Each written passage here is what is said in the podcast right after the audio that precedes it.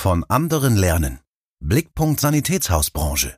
Arbeitgeberattraktivität und Fachkräftemangel in drei Sektoren betrieben. Attraktiver Arbeitgeber.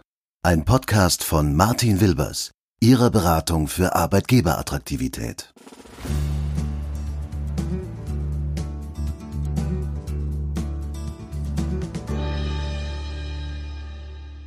Moin zusammen und grüß Gott miteinander. Herzlich willkommen zu dieser Episode unseres Podcasts.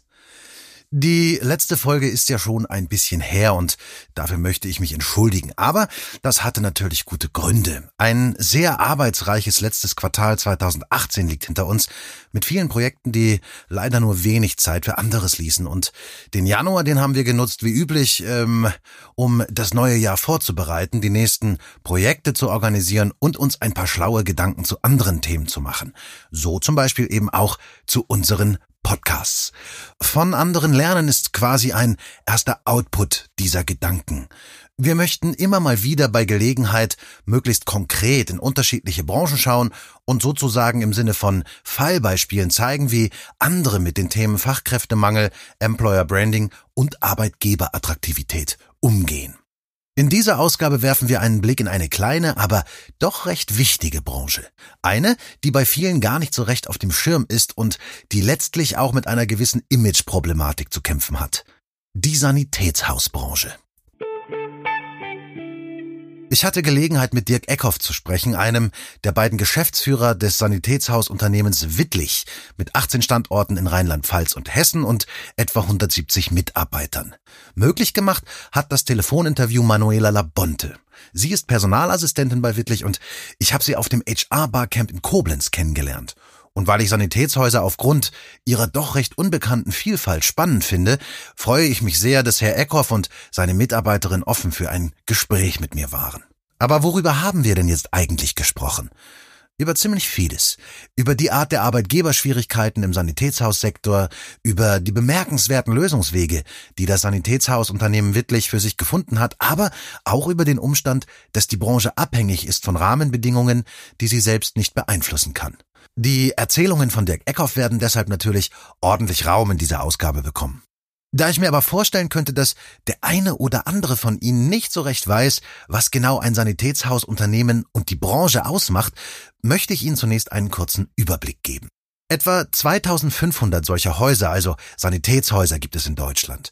Mit deutlich über 40.000 Beschäftigten, aber so ganz genau lässt sich das eigentlich gar nicht sagen. Jedenfalls war es nicht ganz einfach, valide Daten zu dieser kleinen Branche zu bekommen und es kursieren deshalb unterschiedlichste Zahlen.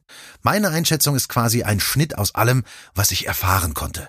Dabei sind die Sanitätshausunternehmen unterschiedlich groß. Der überwiegende Teil sind kleine Unternehmen mit einer Handvoll Beschäftigter und nur wenigen Filialen und Werkstätten. Aber es gibt natürlich auch große Sanitätshäuser mit äh, großem Standortnetz und diversen leistungsbezogenen Einrichtungen. Ein Sanitätshaus ist aber nicht einfach nur ein Einzelhändler, der medizinische Hilfsmittel anbietet, die dann per Rezept, teilweise auch ohne Rezept erworben werden können. Die Einlagen zum Beispiel, die man im Sanitätshaus kaufen kann, die werden dort nicht nur eingemessen, sondern auch hergestellt. Viele Sanitätshäuser verfügen über eine eigene orthopädie-mechanische Werkstatt. Genauso gehört dazu der Bereich orthopädischer Schuhe oder die Reha-Technik, also Rollstühle, Rollatoren und so weiter. Verkauft wird aber nicht nur direkt an den Patienten, sondern ähnlich wie ein Großhändler beliefern Sanitätshäuser auch Krankenhäuser, Altenheime und so weiter. Außerdem bieten Sanitätshäuser auch Dienstleistungen an, zum Beispiel sowas wie Homecare-Leistungen, die gemeinhin in der Branche als immer wichtiger gelten. Homecare beschreibt letztlich im Grunde die Versorgung des Patienten bei ihm zu Hause. Ein Sanitätshausunternehmen bietet also Leistungen aus den Bereichen Handel, Handwerk und Dienstleistungen. Entsprechend gibt es auch mehrere Berufe, die in einem Sanitätshaus beschäftigt sind, vom Sanitätshausfachverkauf bis zur Orthopädie-Mechanik. Gesucht wird also nach Personal aus allen drei Sektoren. Aber wo genau drückt denn diesbezüglich nun eigentlich der Schuh? Wo gibt es denn die größten Schwierigkeiten? Die Antwort von Herrn Eckhoff ist ein bisschen ernüchternd. Wo gibt es die größeren Schwierigkeiten? Das kann ich gar nicht äh, sagen, ob irgendwo die Schwierigkeit größer ist, Personal zu finden in den einzelnen Bereichen. Ich würde eher sagen, äh, im Grunde genommen ist es in allen Bereichen schwierig, Personal zu finden. Im Bereich der Fachverkäufer, also dem Handelsbereich eines Sanitätshausunternehmens, komme laut Eckhoff erschwerend hinzu, dass es keine anerkannte Ausbildung dafür gibt. Ausgebildet werden Einzelhandelskaufleute, die letztlich durch ihre Arbeit im Sanitätshaus die nötige Expertise für den Job aufbauen. Die Bundesinnung der Branche, die habe schon einmal versucht, den Sanitätshausfachverkauf zu einem anerkannten Ausbildungsberuf zu machen. Immerhin würde das der Branche in Sachen Arbeitgeberattraktivität durchaus helfen. Aber Fehlanzeige. Das zuständige Ministerium möchte keinen weiteren Ausbildungsberuf aufnehmen. Jetzt gibt es über 150.000 Ausbildungsplätze im Einzelhandel, zumindest laut dem Deutschen Handelsverband. Da die Sanitätshausbranche so klein und deshalb bei jungen Menschen wenig präsent ist, bleiben Bewerbungen auf die dort angebotenen Ausbildungsplätze oft aus. Eckhoff zieht hier zum Beispiel den Vergleich mit eher klassischen Ausbildungsberufen. Es gibt halt deutlich weniger Sanitätshäuser wie Bäckereien. Die Verbreitung dieses Berufsbildes Bäckereifachverkäufer ist ja deutlich größer als die des Sanitätshauses. So, das ist mal eine der, der entscheidenden ähm, Themen, halt einfach die Masse. Wie andere Branchen auch, wenn auch vielleicht nicht unbedingt in dem Ausmaß, ist die Sanitätshausbranche auf Quereinsteiger angewiesen. Da auch der Beruf des Reha-Technikers keinen eigenen Ausbildungsberuf darstellt, hat das Sanitätshaus Wittlich zum Beispiel gelernte Fahrradmonteure für die Arbeit in der Reha-Technik eingestellt und weiterqualifiziert. Aber im Dienstleistungs- und Einzelhandelssektor ist der Quereinstieg in die Branche für viele nicht unbedingt attraktiv. Im Einzelhandelssegment der Sanitätshausbetriebe zum Beispiel ist der Weg trotz einer möglichen Ausbildung eines Quereinsteigers aufwendig, wie Eckhoff erklärt der Unterschied zwischen einer Bäckerei-Fachverkäuferin, und jetzt müssen wir mal nachsehen, ich bin natürlich kein Spezialist im Bäckerei-Fachverkauf, aber ich glaube, der Beratungsanteil bei der Bäckerei-Fachverkäuferin ist deutlich geringer als der bei einer Sanitätshausfachkraft. Ähm, Sie müssen sehr tief in die Thematiken einsteigen, was die Beratung angeht, was die einzelnen Produkte angeht, was die Dienstleistungen angeht, haben eine sehr lange Einarbeitungszeit. Und ich könnte mir sehr gut vorstellen, dass das im Bäcker, bei der Bäckerei deutlich anders ist. Es mag aber auch andere ähm, verkaufsspezifische Branchen geben, die einen ähnlichen Beratungsaufwand haben. Dirk Eckhoff sieht in Sachen Quereinstieg die Sanitätshäuser aber auch dann vor eine große Herausforderung gestellt, wenn sie tatsächlich interessierte Kandidaten finden. Und das hat etwas mit Erwartungen und Ansprüchen zu tun, die mit den nötigen Anforderungen des Jobs kollidieren können bei den Sanitätshausdienstleistungen zum Beispiel? Im Bereich Dienstleistungen, auch da äh, haben wir natürlich kaum Leute, die speziell auf diesen Beruf ausgebildet sind, sondern auch hier sehr viele Quereinsteiger. Das bedeutet zum einen, wenn sich bei Ihnen jemand mit Berufserfahrung bewirbt, hat er einen gewissen Lohnanspruch, logischerweise, ist vielleicht schon etliche Jahre in, in irgendeiner anderen Branche im Beruf und für uns sind es Leute, die steigen neu ein und die brauchen eine Ausbildungszeit, da sind sie locker mal bei 24 Monaten. Bis wir den so weit haben als Quereinsteiger, dass er dieses Themengebiet abdecken kann. Und dann ist er aber noch nicht so erfahren, dass es wirklich ein guter Dienstleister oder vielleicht sogar ein sehr guter Dienstleister ist. Das fehlen dann weitere Jahre der Erfahrung. Besonders kritisch ist die Lage im Handwerksbereich bei den Orthopädiemechanikern. Hier kommt die sogenannte rote Liste ins Spiel, ein Umstand, der letztlich ein ziemliches Qualitätsrisiko birgt. Der Beruf Orthopädietechniker äh, steht auf der roten Liste äh, der vom Aussterben bedrohten Handwerksberufe oder Berufe an sich. Das heißt, auch hier ähm, fehlt die Masse und Sie finden auch kaum Auszubildende, also eine tatsächliche Auswahl findet auch da fast nicht statt, weil wenn Sie einen Auszubildenden suchen, der dieses Handwerk erlernen soll, ja, dann bewerben sich vielleicht einer, zwei. Sie können auch nicht gucken, äh, großartig ist er jetzt geeignet oder nicht geeignet. Äh, geeignet. Es findet keine Auswahl statt und das birgt natürlich auch einiges an Risiken. Die Probleme, die Eckhoff schildert, die gibt es in anderen Branchen sicherlich auch. Wie auch in anderen Handwerksberufen hat sich zwar vieles verändert, aber die fehlende Kommunikation darüber sorgt dafür, dass dieser Umstand etwa bei der Zielgruppe der Ausbildungssuchenden nicht ankommt. Orthesen, Prothesen und Einlagen, so Eckhoff, erschienen vielen jungen Menschen sicherlich nicht als besonders sexy. Dabei seien Sanitätshäuser zum Beispiel in Sachen Erscheinungsbild heute viel moderner als etwa in den 80er Jahren, in denen Eckhoff selbst das Handwerk des Orthopädiemechanikers erlernte. Und auch technisch hat sich einiges getan. das eigentliche Berufsbild hat sich natürlich auch deutlich mehr Richtung Elektronik, Richtung Technisierung bestimmter Dinge entwickelt. Materialien wie Holz und Leder, die früher im, äh, ja, im Fokus standen in der handwerklichen Bearbeitung, ähm, sind fast komplett verschwunden. Stattdessen stehen Kunststoffe, Harze, ähm, elektronische Messungen, elektronische Gelenke im Vordergrund. Ähm, da hat sich schon einiges getan. Darüber hinaus hat die Sanitätshausbranche einen absolut sinnstiftenden Arbeitsmittelpunkt, wie Eckhoff findet. Aber auch hier mangelt es am nötigen Transport der Botschaft an potenzielle Kandidaten. Ich bin schon der Meinung, das ist ein toller Beruf und das ist eine tolle Branche, wo Sie auch äh, ein hohes Selbstwertgefühl erreichen können, indem Sie Menschen helfen, gesund zu werden oder gesund zu bleiben. Wir arbeiten in interessanten Themengebieten, auch moderne Dinge. Sie haben mit EDV zu tun. Also eingespieltet an nichts und es ist sehr abwechslungsreich. Aber die Verbreitung dessen, das ist das, was uns äh, Schwierigkeiten bereitet. Eine schwierige Gemengelage in einem hochumkämpften Markt für Fachkräfte also. Ein Teich übrigens, in dem Wittlich und seine Berufskollegen nicht nur gegeneinander und gegen andere Branchen antreten, sondern auch gegen die eigene Herstellerindustrie. Darunter große Namen wie etwa Otto Bock, Ofa Bamberg, Medi Bayreuth, Bauerfeind und andere namhafte Unternehmen. Aber alles Jammern hilft ja nichts.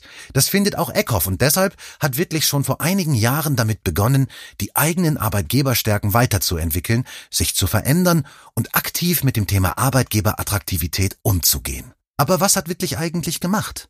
An den Erzählungen von Geschäftsführer Dirk Eckhoff kann man eine solche Entwicklung beinahe modellhaft nachvollziehen und stellt unter anderem fest, dass das Unternehmen schon vor Jahren mit Aktivitäten in diesem Bereich angefangen hat, die selbst heute, zumindest im etwas kleineren Mittelstand, aber auch darüber hinaus, längst noch nicht zu den Standards gehören. Darunter zum Beispiel der regelmäßige Austausch mit der eigenen Belegschaft. Geschäftsführer Eckhoff ist aber bescheiden.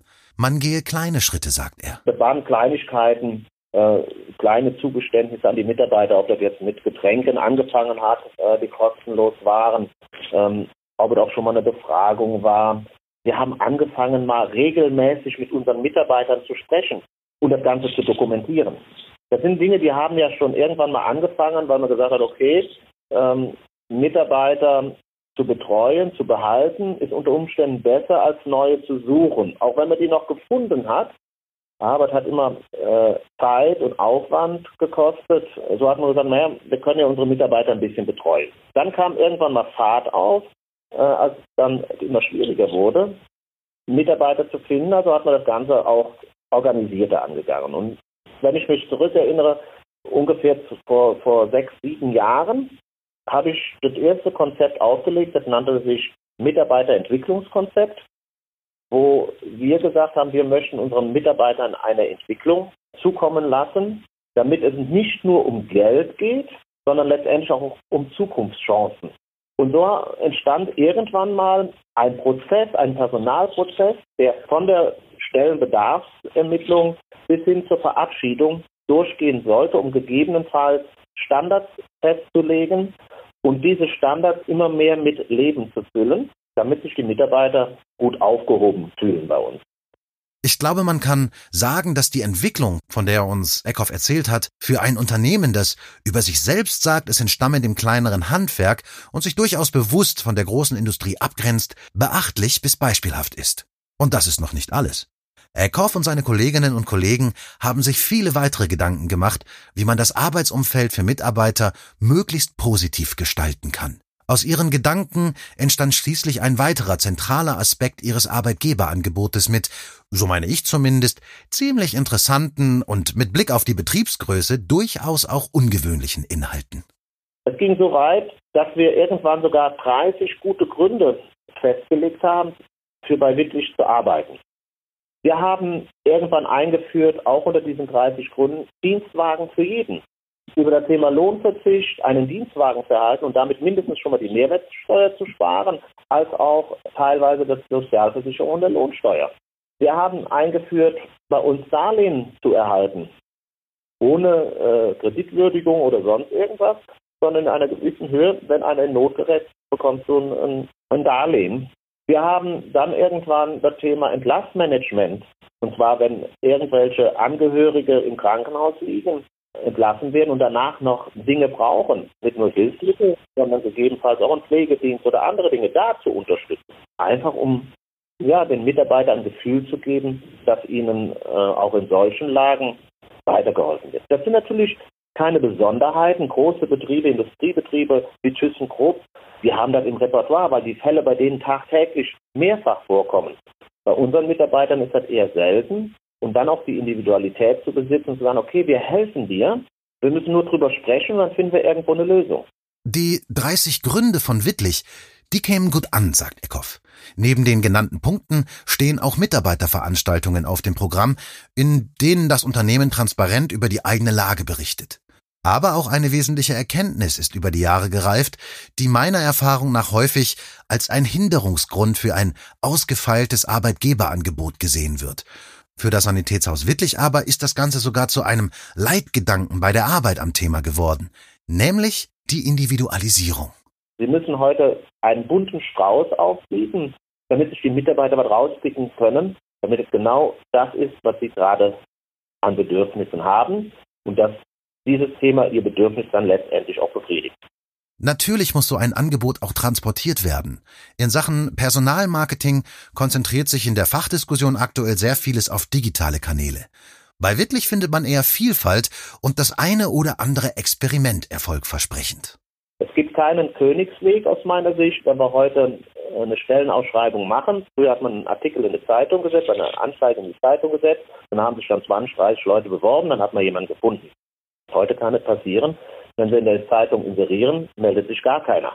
Das heißt aber nicht, dass ich den Kanal gar nicht mehr bedienen möchte, weil allein Facebook, Sing oder sonstige äh, Medien sind auch nicht alleine der Königsweg, sondern wir müssen ganz viele Dinge ausprobieren um im Endeffekt nachher äh, da anzukommen, wo sie gerne hin möchten.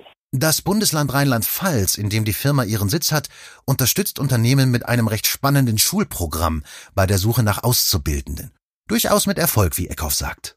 In Rheinland-Pfalz gibt es mittlerweile Schulen, die machen so Ganzjahrespraktika. Äh, da kommen die Schüler drei Tage in den Betrieb und zwei Tage sind sie in der Schule und das geht über ein ganzes Jahr, also ein ganzes Schuljahr. Das ist auch interessant. Darüber haben wir zumindest schon mal eine Auszubildende gefunden, die bei uns so ein Praktikum gemacht hat. Dann hat sie weiter Schule gemacht und irgendwann hat sie sich beworben als Auszubildende bei uns. Das ist nicht die Masse, aber die Masse kriegen wir nirgendwo mehr, egal was wir machen. Deshalb brauchen wir da ganz viele Kanäle, um das durchzuführen.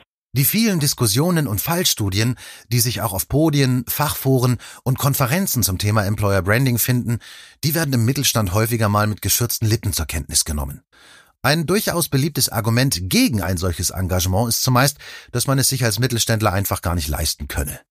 Auch Eckhoff weiß um die begrenzten Ressourcen eines mittelständischen Betriebes und trotzdem hält er nichts davon, sich mit großen Unternehmen zu vergleichen und danach den Kopf in den Sand zu stecken. Wir können uns nicht vergleichen mit großen äh, Unternehmen, die eine ganze Personalabteilung haben, die sich um Human Resources kümmern Nein, wir sind ein kleiner Betrieb. Ich bin jetzt froh, dass wir mit der Frau Labonte eine Personalassistentin einstellen konnten, die dieses Thema sukzessiv erweitern soll. Wir haben da einiges konzeptionell, aber das ist natürlich alles auf einer ganz kleinen Flamme gekocht, weil einfach die Ressourcen, die dafür nötig sind, das so intensiv zu betreiben, schlichtweg fehlen oder gar nicht zur Verfügung gestellt werden können aus finanzieller Sicht. Es lohnt sich trotzdem, egal wie groß der Betrieb ist, sich zumindest mal Gedanken darüber zu machen und wenn auch noch so kleine Strukturen zu installieren, damit es einfach äh, besser wird. Und mit Wachstum oder mit mehr Möglichkeiten kann man das ja auch jederzeit ausbauen. Die Frage danach, ob nun vor dem Hintergrund des Fachkräftemangels in der Sanitätshausbranche die Existenz dieses Wirtschaftszweiges im Gesundheitswesen gefährdet sei, die müsse laut Eckhoff differenziert betrachtet werden. Denn letztlich treffe diese Überlegung, die man aber in jedem Fall anstellen müsse, ja auch auf alle anderen Branchen zu, die mit der Fachkräfteproblematik zu kämpfen hätten. Ganz unabhängig davon, ob es sich um kleine oder um große Unternehmen handle. Es käme vor allem darauf an, mit welchen Lösungen die Sanitätshausbranche aufwarte, um dem Problem beizukommen. Unter anderem findet er, könne die Digitalisierung in manchen Bereichen sicherlich helfen, den Mangel an Personal abzufedern. Aber in Sachen Gesundheitswirtschaft blickt er durchaus auch in die deutsche Bundeshauptstadt. Denn auch von dort brauche die Branche eine stärkere Unterstützung, um im Thema Arbeitgeberattraktivität wettbewerbsfähig zu bleiben. Zum anderen sehe ich auch ganz klar die Politik gefordert. Weil nicht nur das Thema der Fachkräftemangel in der Pflege ist allgegenwärtig, der Fachkräftemangel in der gesamten Gesundheitsbranche ist eine Herausforderung. Und die Pflege ist natürlich im Moment das, was für die Bevölkerung am spürbarsten ist. Aber glauben Sie mir, wenn irgendwann auch im Krankenhaus der Patient drei, vier Tage warten muss, bis man Orthopädietechniker vorbeikommt, weil keiner da ist, hat das ähnliche volkswirtschaftliche Konsequenzen, wie wenn das Pflegepersonal fehlt. Das ist jetzt durchaus einleuchtend, aber was genau ist es denn, was Eckhoff sich von der Politik diesbezüglich wünscht? Da sind natürlich viele Ansätze gefragt. Erstens mal zur Attraktivität des Berufsbildes oder der Jobs im Sanitätshaus gehört auch eine verbesserte Ertragslage, das heißt eine bessere Erstattung der Dienstleistungen, die gefordert sind. Und wenn Sie bedenken, ich sage Ihnen mal, der Stundenlohn bei den Krankenkassen liegt zwischen 35 und 54 Euro, äh, je nach Vertragslage. Jetzt können Sie sich mal überlegen, was bezahlen Sie, wenn Sie in eine Autowerkstatt fahren. Und wenn die dann auch noch irgendwelche namhaften äh, Herstellern zugeordnet sind, da liegen sie locker beim Doppelten. Wenn wir dann mal weitersehen, dass wir im Thema der Ausschreibungen Preise für Rollatoren bei ungefähr 27 Euro bei fünf Jahre Gewährleistung haben. Die Rollatoren kaufen sie aber, ich sage mal, im besten Fall für den gleichen Preis ein. Da sehen sie, da hängt irgendwas schief. Das geht letztendlich auf Kosten der Mitarbeiter. Und da wir jetzt einen Arbeitnehmermarkt haben, dann sagen die Mitarbeiter irgendwann mal, das mache ich nicht dafür. Und schon kriegen wir ein Problem. Und das ist auch ein Thema, was die Politik lösen muss. Und unser lieber Gesundheitsminister hatte jetzt zumindest mal äh, kurzfristig verlauten lassen, er wäre gegen die Ausschreibung und er wollte dagegen was tun, also sprich abschaffen. Jetzt wollen wir mal gucken, ob das funktioniert, weil das, was die Politik damit bewirken wollte, nämlich einen gesunden Wettbewerb und Steigerung der Qualität, ist ja komplett nach hinten losgegangen. Wettbewerb gab es nicht mehr. Es haben die Großen die Ausschreibungen gewonnen und die Qualität ist massiv in den Keller gefallen. Da kann ich als Sanitätshaus überhaupt keinen Einfluss drauf nehmen, weil wir haben keine Preisverhandlungen, sondern wir haben Preisdiktate durch die Krankenkasse. Selbst Krankenkassen gehen immer wieder hin, versuchen mit Open-House-Verträgen letztendlich äh, sogar, obwohl da schon recht drüber gesprochen worden ist, ähm, ja, das Gesetz mit Füßen zu treten.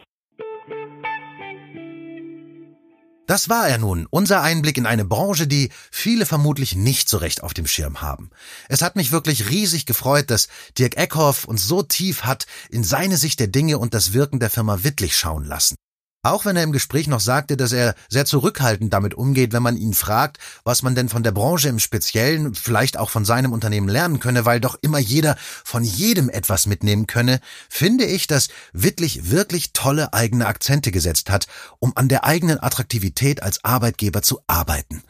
Besonders gut gefallen hat mir, dass Wittlich sich eben nicht nur mit Personalmarketing im Sinne der Kommunikation nach außen beschäftigt hat, sondern vor allem auf die Bedürfnisse der Mitarbeiter schaut, um das Arbeitgeberangebot anziehend und nutzwertig zu gestalten. Das ist genau der richtige Weg, um eine starke und funktionierende Arbeitgebermarke zu entwickeln. Viele der Inhalte, die wir hören durften, finden sich letztlich auch in unserem EVP-Wheel wieder, also unserem Modell der wichtigsten Elemente und Arbeitsinhalte für das Thema Arbeitgeberattraktivität als solide Grundlage und festes Fundament einer Arbeitgebermarke. Wenn Sie das näher interessiert, dann finden Sie das EVP-Wheel natürlich auf unserer Website. Ich bedanke mich an dieser Stelle noch einmal bei meinem Gesprächspartner Dirk Eckhoff und natürlich auch bei seiner Personalassistentin Manuela Labonte, die dieses Gespräch möglich gemacht hat. Und ich bedanke mich natürlich auch bei Ihnen fürs Zuhören und hoffe, dass auch in dieser Ausgabe viele spannende Denkanstöße für Sie dabei waren. Wie immer freue ich mich über Ihr Feedback, Ihre Anregungen, Ihre Gedanken, vielleicht aber auch Themenvorschläge, wenn Sie welche haben. Alle nötigen Kontaktdaten und Infos finden Sie im Netz unter www.martinwilbers.de. Und wenn Sie mögen, hören wir uns in der nächsten Ausgabe unseres Podcasts wieder. Bis dahin wünsche ich Ihnen eine gute Zeit. Ihr Martin Wilbers.